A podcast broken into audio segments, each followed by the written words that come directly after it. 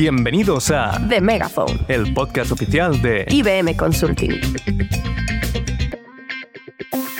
Bienvenidos a este décimo episodio de The Megaphone, un podcast en el que hablamos de tecnología, tendencias, metodologías y temas de actualidad. Yo soy Fernando González y como siempre me acompaña Carmen González. ¿Qué tal estás? Pues muy bien, aquí estamos hoy en las oficinas de Telefónica en Madrid, así que otro podcast fuera de casa, ¿eh? con nos movemos más que Willy Fogg aquí. Y que lo digas. Viajando. Qué mejor sitio que hablar de blockchain, además, que en Distrito Telefónica, que es donde nos han traído hoy. Total, y además un poco de círculo cerrado, igual que el podcast anterior. Qué bonita historia. eh, esta, ¿eh? porque el piloto del podcast, el primero que hicimos allá por julio, fue de blockchain. Así que bueno, este no lo habéis escuchado nunca, ni lo escucharéis. Esto se quedará para, para no sé, los archivos de la Biblioteca. Nacional o algo así. Escondiendo las vergüenzas. No, Yo creo que fue muy bien ese episodio de todas formas. Bueno, ¿eh? sí, fue bien. Además nos vino así bien para probar hoy. Y bueno, como vamos a hablar de, ch- de blockchain, de hecho, pues hoy nos acompañan dos invitados muy especiales, así que os presento a Cecilia Jiménez García, manager de Global Supply Chain en Telefónica, y a Pablo García Navarro, consultor de blockchain en IBM Consulting. Un fuerte aplauso para los dos. Y nada, muchas gracias por venir. ¿Qué tal estáis? ¿Cómo os sentís? Nada, muy bien, bienvenidos, bienvenidos a Telefónica. Muchas gracias a vosotros por venir. Bienvenidos nos sentimos, desde luego. ¿Y tú, Pablo, cómo estás? Yo estoy genial. Después de, como habéis dicho, la prueba piloto que hicimos, ya todo va a salir rodado. Eh, Total. Bueno, si queréis empezamos. La primera en la frente. ¿Qué es blockchain para dummies? Definición para el pueblo. Muy bien. ¿Te parece si la respondo yo? Toda tuya. Vale. Bueno, esta pregunta nos la llevan haciendo mucho tiempo. Me ¿no? imagino. Y, y hace seis años era la pregunta más, más frecuente. Yo me voy a poner para Damis eh, como si fuese para mi abuela y, Bien, ese era el concepto. y blockchain tenemos que pensar como si fuese una base de datos, ¿vale? Y si se lo tuviese que explicar a alguien que no supiese de tecnología, le- me pondría en el contexto como que estamos viajando y cada uno de nosotros tiene su, eh, su teléfono móvil ¿no? y va haciendo fotos en el viaje. ¿vale? Entonces, bueno, las fotos las guardamos en nuestro móvil. Pero eh, para compartir la información entre todas las personas que estamos eh, viajando, pues normalmente pues la subimos eh, a un grupo de WhatsApp, a una carpeta de Drive, etc. ¿no? Y esa carpeta de Drive es una base de datos común donde cada uno tenemos acceso y, y podemos ver toda la información que cada uno ha ido subiendo. Y nos pone, esta foto la ha subido Carmen el 17 de mayo, ¿no? Y tenemos ahí la, la trazabilidad. Pues blockchain es algo similar. Las empresas tienen datos, ¿no? Eh, Bueno, empresas o, o cualquier persona las suben a, digamos, a una cadena de bloques, que es esto de blockchain, que luego ya explicaremos cómo funciona. Y eh, todo el mundo tiene trazabilidad y tiene transparencia de todo lo que va pasando pues, en un proceso, en, en- en un ecosistema, etc. Oye, yo creo que tu abuela esto lo entiende, sí. Esto, esto lo entienden bien, ¿no? Las abuelas son muy listas, sí. aparte. Sí, que- sí. también. Eh, se le- sí, completamente de acuerdo. Eh, y has, has comentado algo, bueno, no sé, Cecilia, si tú quieres añadir algo más de la definición de pueblo de Pablo. Es que yo creo que es muy buena porque la mayoría de la gente entiende solo blockchain como criptomonedas, que quizás es lo más conocido, pero la base es esa, el poder tener un sitio donde tienes la información compartida de muchas personas y tienes el histórico de cuándo lo hizo, cómo lo hizo. Entonces, a nivel negocio, que luego hablaremos, es lo que más aporta, y, pero también es lo más difícil, es encontrar dónde te aporta valor el uso de blockchain, porque no vale para todo. Claro, Obviamente. tener toda la información ahí expuesta, o sea, rollo mi diario y que todo el mundo lo lea, no, gracias. No, no. Total, total. Eh, ¿Y cómo funciona? Eh, aquí Vale. ya no hace falta que, que Aquí- tenga que haber metáfora del Google Drive, sí. puede hacerse de otra forma. O sea, ¿cómo funciona? Aquí, eh, blockchain es un conjunto de muchas tecnologías. eh, se mete en claves privadas, claves públicas, eh, algoritmos criptográficos, eh, etc. Entonces, imaginaos, eh, se, uti- se utiliza mucho lo que es un hash, que es al final es un algoritmo matemático en el que tú subes, imaginaos, subes una foto y esa foto, mediante este hash, que es un problema matemático, la enganchas a la anterior. Vale. Vale. Y la siguiente la vuelves a enganchar, a enganchar, ¿no? Entonces se van que imaginaos una cadena, no es una cadena. Claro. Entonces, si tú eliminas una foto, esa cadena Es otra cadena. se, ya- se- imagínate, es, se llama XXX. Si tú la eh, quitas una, ya no se llama igual. Por lo tanto, se puede ver que se ha alterado la información. Claro, porque esa fórmula de hash cambia. Claro. Claro. Entonces, si, si tú cambias, eh, digamos, eh, la información entrante, la salida cambia. Entonces, esto te permite que toda la información sabes que no ha sido alterada. Y esa no alteración de los datos te da confianza. Y esa confianza, esa es la palabra clave de blockchain, la confianza en los datos eh, que no han sido alterados. Eh, ¿Y cuáles, Cecilia, cuáles crees que son las principales ventajas de, de esta tecnología, al menos para vosotros? Para nosotros es poder salirnos de, de la caja de nuestros sistemas, de los sistemas propios de la empresa, y poder ver información que quieran compartir con nosotros otras empresas.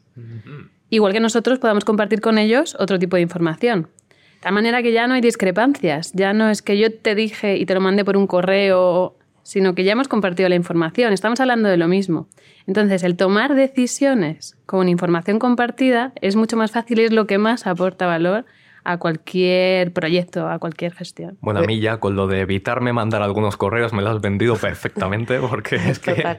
es precisamente una propuesta de valor que va ahí, es certera. ¿eh? Y aparte no, no habrá discrepancias luego, ¿no? Con el dato de no, porque tal, o sea que ya es... El tema facturas, que es muy comentado en cualquier Sí. empresa, de no, te quiero cobrar cinco, no, son 10. No hay, porque me enviaste cinco unidades, costaban uno, pues es lo que te voy a cobrar. O, no, no, no puede haber diferencias entre una empresa y otra ahí.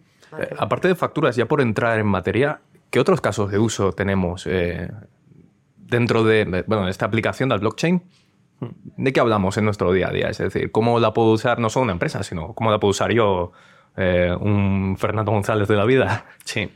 O sea, en nosotros, eh, en nuestra experiencia, hemos identificado como que hay tres eh, áreas donde. O sea, hay muchas áreas, pero tres áreas potentes donde blockchain tiene mucho sentido. La primera y más famosa es la de las, los activos digitales, las criptomonedas. Y esta es tan famosa porque todo el mundo, eso sí que incluso mi abuela ha escuchado hablar de criptomonedas. Eh, todo el mundo ha visto O sea que un cualquier otra con- tecnología, eh, por eso, bueno, luego hablaremos un poco también del hype, pero Claro. eh, de, eh, no sé, la inteligencia artificial, a lo mejor mi abuela no ha escuchado, pero de criptomonedas en las noticias siempre salían. Ese es el primer caso de uso. Luego, el segundo, que también es el de la identidad digital, ¿no? De, de- yo tengo un- una- unos datos, ¿no? Míos como persona o como empresa y, y ya son míos y luego los voy a ir compartiendo como yo quiera al resto de, de- de- de- de empresas, de eh, entidades privadas, eh, públicas, etc. Que es un poco lo que comentaba Cecilia, ¿no? Esa parte de identidad digital para entenderla eh, como un- información que tenéis y que todo el mundo tiene en común. Sí, yo lo enfocaba más a nivel empresa, yo creo que Pablo quiere más a nivel persona. ¿no? Ah, más a Sí. nivel de... Vale, Sí. ya, ya Claro, entiendo. esto es- como una firma digital, quizá. Como tu identidad, el como DNI el- Ah, vale. digital, donde tú puedas tener en tu, tu cartera, ¿no? Tú ahora mismo en tu cartera tienes tu carnet de conducir, tu DNI, tu tarjeta de Carrefour, Mm. etcétera, ¿no? Todas esas identidades Patrocinio Claro. que Carrefour ha infundado. Telefónica, tu tarjeta Pues- de telefónica, tío, tu SIM. Sí, etcétera, exacto. Te Pues todo eso lo, lo- lo tienes en la cartera, ¿no? Y, y ahora pues es digital y tú, y tú puedes decir que eres tú exactamente esa Eso es súper útil. O sea, yo si el DNI no fuese una tarjeta, sería una persona feliz. Claro, la y cuando cambias de tienda, ¿cómo sabe eh, Carrefour que eres el mismo Pepito que Claro. el que ha estado en la tienda anterior? Ah, ya entiendo. Y también hablando con Carrefour, que esto también fue un cliente nuestro, el, el tercer eh, área es el de la cadena de, la supply chain, ¿no? La cadena de suministros. Y mm, bueno, y luego Cecilia nos contará más detalle del proyecto que estamos haciendo en Telefónica, pero incluso también con Carrefour hicimos la trazabilidad del, del pollo.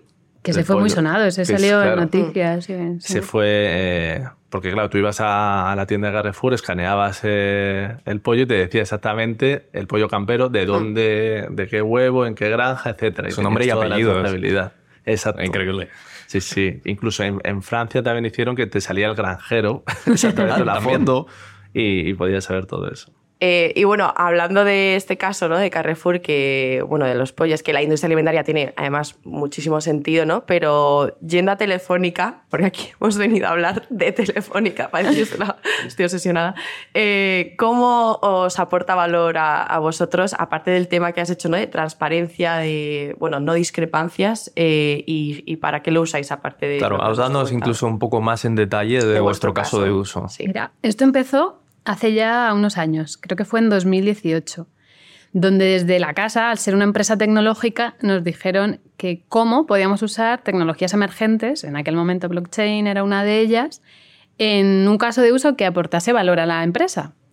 Y yo no estaba, yo estaba además de baja maternal. Y mis compañeros, con Fernando Valero, que es el director del área a la cabeza, vieron una oportunidad en Brasil em, para tener la trazabilidad de los equipos casa cliente, los routers que tenemos en casa. Tenían dos carencias que no sabían cómo gestionar.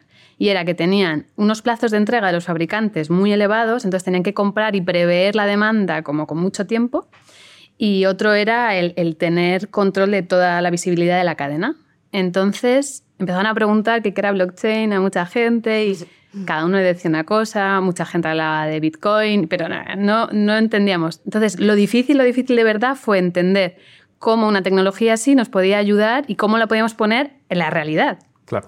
Porque no había muchos casos de uso de verdad que se hubiesen llevado a, ser efectivos. Ah, decías que estábamos hablando hace un par de años ya, eh, seríais pioneros prácticamente. Sí, justo estaba pensando porque ahora ya lo tienes como, tienes como muchos ejemplitos que luego te puedes traer a tu propio sector de empresa, etcétera, pero... Pero en ese momento o sea, fueron, el equipo fue pionero. era todo eso. Totalmente. O sea, era prueba y error, porque se hizo un piloto, el piloto funcionó muy bien. De hecho, el piloto sigue en el centro de demos aquí en Telefónica y vienen muchas empresas a entender cómo hemos puesto en práctica la tecnología. Entonces, bien, empresas de renombre nacionales e internacionales vienen a entenderlo y a, hacer ese piloto.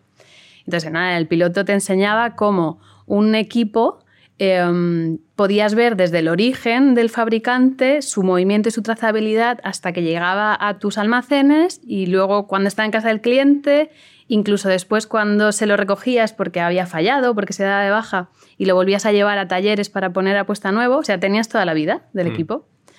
Entonces les gustó, en Brasil enganchó muchísimo, en cuatro meses se desarrolló, que fue como también un hito de que fue muy rápido como el primer arranque. Y así empezó todo. Eh, se unió mucho este primer desarrollo a los sistemas que tenía Telefónica Brasil vivo en, aquel momento y entonces poco a poco se vio viendo que um, había más casos de uso dentro de Telefónica en otros países que también lo iban a necesitar. Entonces empezó la colaboración con IBM para crear una herramienta que no le valiera solo a Telefónica Brasil, sino que le valiera a cualquier empresa del grupo. Y luego pensando dijimos, ¿pero qué a cualquier empresa del grupo? Si lo que hacemos es trazabilidad de una cadena de suministro y da igual que sea un router, que sea una lata de conservas, que es gestionar la trazabilidad de un material. Entonces, intentamos crear una herramienta pensando en, esos, en, ese caso de uso, pero que valiera para todos y en eso estamos, usándolo para otros casos de uso que hacer lo mismo, es gestionar la trazabilidad de un equipo y lo bonito de esto es que te da un montón de herramientas, un montón de datos para gestionar mejor tu operación. Entonces, un caso de uso de Brasil, solo un caso de uso de Brasil de gestionar la recogida de equipos, la reversa, la puesta a nuevo, paga por 10 veces al año el proyecto. Entonces, cualquier empresa que entra y se mete y bucea, si ve el caso de uso y lo hace suyo, sabe que esta, este tipo de herramientas, utilizando tecnología blockchain, le va a dar muchísimo mejoría en, en todo lo que hace y ahorrar dinero y mejorar su operación. Pero lo difícil es, transformar, es darte cuenta que lo necesitas. Pero de todas formas es muy bonito como lo cuentas además, porque empezamos con algo muy, muy, muy pequeñito y después como lo escalamos y lo, lo vemos a lo largo de todo, de todo su ciclo además. Sí, sí, porque fue, así, es que se empezó en Agile y Imaginaos que, era escalable, además. Con Brasil. estandarizarlo ahora, ¿no? Porque entiende que lo que estáis haciendo ahora es como una estandarización, por así decirlo, ¿no? Que puede aplicar a todo algo agnóstico, ¿no? Sí. O sea que además como muchísimo más útil, ¿no?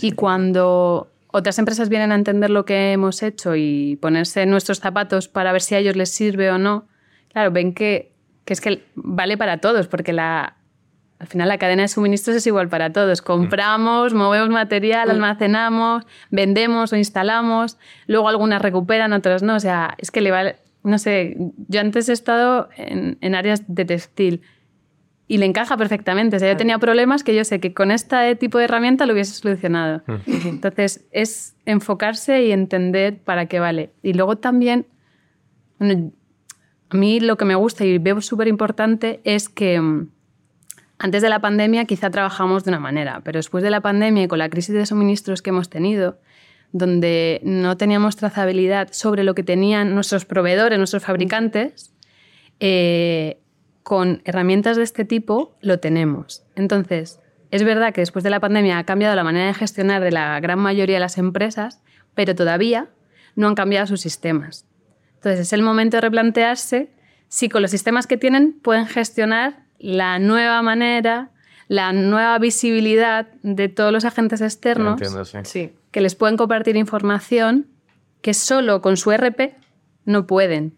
Entonces necesitan otra cosa. Y este blockchain a nosotros lo que nos ha dado es eso, el poder gestionar y potenciar nuestras decisiones y nuestra manera de hacer las cosas con información de otros y ayudar a otros a gestionar. Porque hay un ejemplo muy chulo que siempre lo contamos cuando nos preguntan, pero ¿y esto a los demás qué les aporta? Muy buena esta. Pues mira, a los fabricantes eh, les está aportando la estabilidad de que conocen cómo gestionamos nosotros el material. Y a ver si me explico. Si yo le compro a un fabricante 100.000 unidades y luego me las entrega y ya no tiene más visibilidad, eh, no sabe si le voy a pedir, cuándo le voy a pedir. Su manera de gestionar en fábrica, cómo producir, es muy distinta a cuando ve Claro. que esas 100.000 se están usando o no, o están paradas en el almacén, pero lo ve. Y Claro. sabe si voy a pedirle o no, cuándo. Claro, Es una Es- manera muy, muy visual de entender la oferta y la demanda. E Sí. incluso para qué, qué producto va a ser el final. O sea, me refiero ya hasta el punto final, porque a lo mejor eso, conociéndolo, te hace rediseñar, replantear la propia materia prima. Puede, o sea, saber, ¿no? Puede no se ha hecho. Hay equipos de que han fallado y a lo mejor eran más caros y han fallado más. Y cuando han llegado al taller, ahora tenemos la trazabilidad de qué pieza es la que falla. Entonces, realimentamos al fabricante. Te está fallando esta pieza. ¿Qué ha hecho el fabricante? Rediseñar su manera de fabricar y ajustar esa pieza o modificar lo que tuviera que hacer para que no fallase eso. Pero si no le informábamos nosotros de qué es lo que fallaba, no lo iba a saber. Claro. Claro, no, no hay sé si conocéis el problema este famoso de eh, cuando llegaban los aviones de guerra con un montón de heridas de bala y tenían que saber cuáles eran las piezas a, a- a cambiar. Si hubiesen tenido blockchain en aquel momento, pues no hubiésemos tenido este problema, básicamente. Total. Bueno, si hubiese habido blockchain, quizá no habría guerra porque todos los datos estarían compartidos, un habría mundo, paz guau, y transparencia y nos entenderíamos todos. Un poco con esto ya nos habéis respondido a la... a- yo creo que Sí, casi al medio de la, de, la, de la cuestión también, pero ¿creéis que el blockchain va a seguir existiendo en el futuro y cómo se va a desarrollar? Porque al final hemos pasado eh, mirando la- el ciclo del hype de Garner, el famoso, eh, ahora estamos como un poquito en el declive porque llegan otras tecnologías, ¿no? Empieza de... ChatGPT, ChatGPT. Y, y ahora se empieza a escuchar menos el blockchain, pero ¿qué va a pasar con, con- con los casos de uso del futuro? ¿Cómo va a evolucionar esto? ¿Cómo lo veis? O sea, yo creo que la, la curva esta, el hype de, de blockchain ha sido tan grande, o sea, es lo que he dicho, todo el mundo hablaba de criptomonedas, pero todo el mundo no solamente en el sector eh, privado, sino cualquier persona de a pie eh, te preguntaba, oye, esto Sí, de Bitcoin, Bitcoin, esto, porque la gente NFT. ganaba mucho dinero de repente, Claro, se hacía sí. rico de la noche a la mañana con... Entonces, el hype ha sido muy alto. Entonces, las expectativas son muy altas. ¿Y qué pasa cuando, eh, como dice Jorge Ponce, ¿no? Piensa en alto y verás la, la hostia que te metes. Pues, pues así ha sido. Entonces, eh, ahora estamos, eh, ese hype ya ha pasado y estamos aterrizando. Blockchain no deja de ser una tecnología más eh, como cualquier otra. Cloud, inteligencia artificial. También la diferencia con otras tecnologías es que para implementar casos de uso de éxito estamos hablando de ecosistemas, de tener muchas personas eh, que participen, ¿no? No lo puedes hacer tú solo, tú solo no tiene valor, tienes que tener a muchas empresas eh, hablando del sector privado. Entonces, hacer que todas esas empresas colaboren, ahí es lo, que, lo difícil. No es un problema de tecnología, Es un problema de es un problema personas. de Quizá. eh, hacer que colaboren. Entonces, Sí. Pero yo creo que también que ha sido, em, ha sido chulo que se conozca la tecnología por las criptomonedas, pero también a nivel empresarial yo creo que em, juega en contra. Porque cuando alguien tú le hablas de que estás utilizando blockchain, como que se asusta y no entiende, porque asocia a criptomonedas. Entonces todavía no ha visto cuál es el valor que le puede aportar en su trabajo diario. Si llegan a dar el paso y lo entienden, todo cambia. Mm.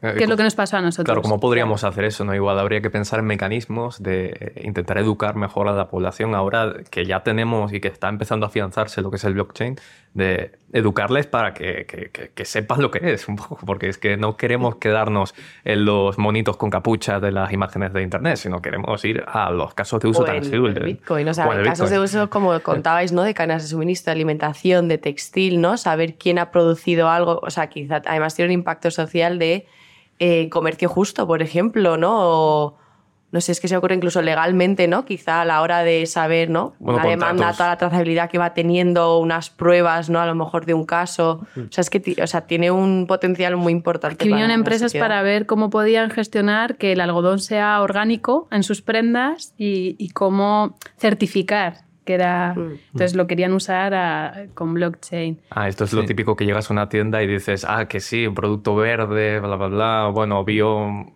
¿Hasta dónde me lo creo, no? Claro, claro. Y hay, otros casos de uso mucho más bonitos. En, en, IBM hicimos uno eh, con Plastic Bank, que no sé si creo que era de la India. Las personas recogían plástico y lo devolvían y les daban unos tokens y con esos tokens podrían ir a pedir financiación a los bancos, eh, comprar cosas y todo eso. Eh, blockchain te permite tener esa trazabilidad de cómo se van gastando los tokens y quién lo va devolviendo el plástico y quién no.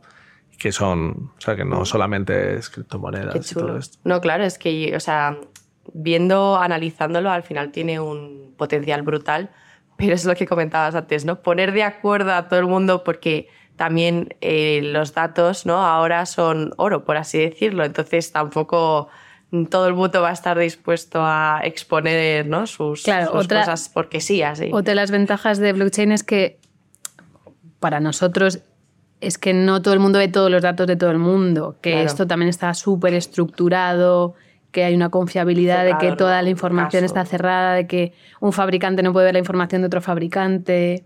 Ah, Entonces, solo pueden ver de su material. Eso está como muy acordado mm. para que nadie tenga miedo a saber que está en un ecosistema seguro donde la información que aporta pues es la que quiere aportar y no más y que no se la está enseñando a otros que no se la tiene que enseñar porque son sus competidores claro, saben lo que, lo que necesitan saber.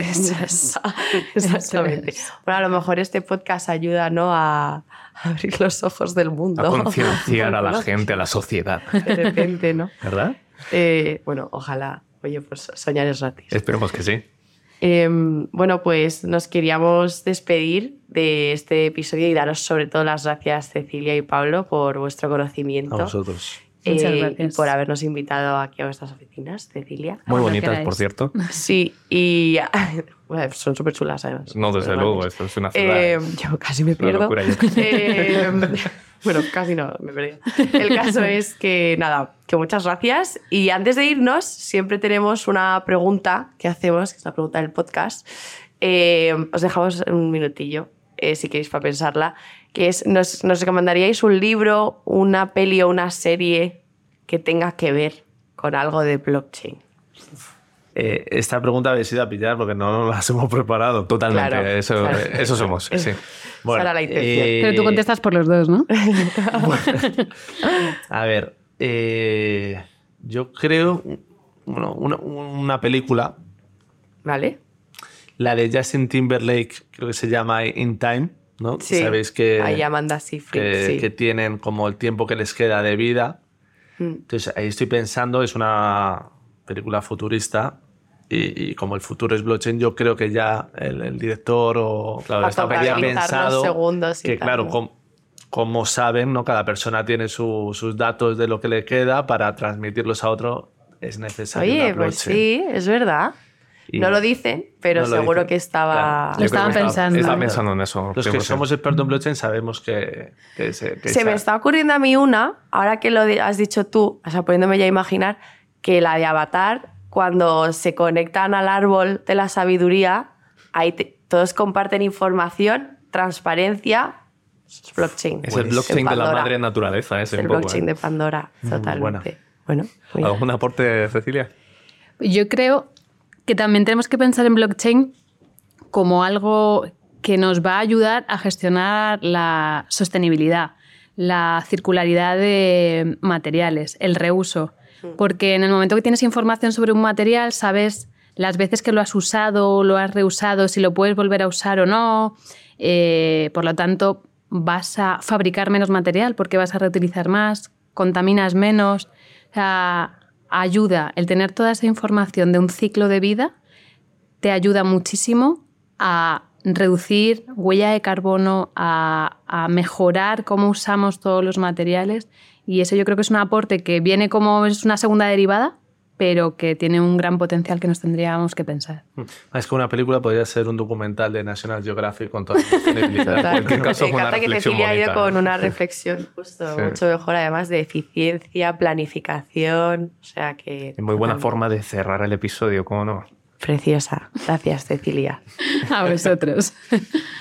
Pues nos despedimos de este décimo episodio de blockchain. Décimo, además, el número 10, qué bonito. Qué bonito, ¿eh? eh y bueno, muchas gracias, Cecilia, muchas gracias, Pablo. Y en casa, muchas gracias por escucharnos. Nos despedimos.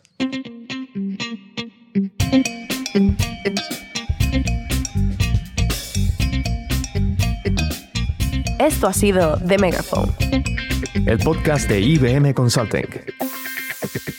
Muchas gracias por escucharnos.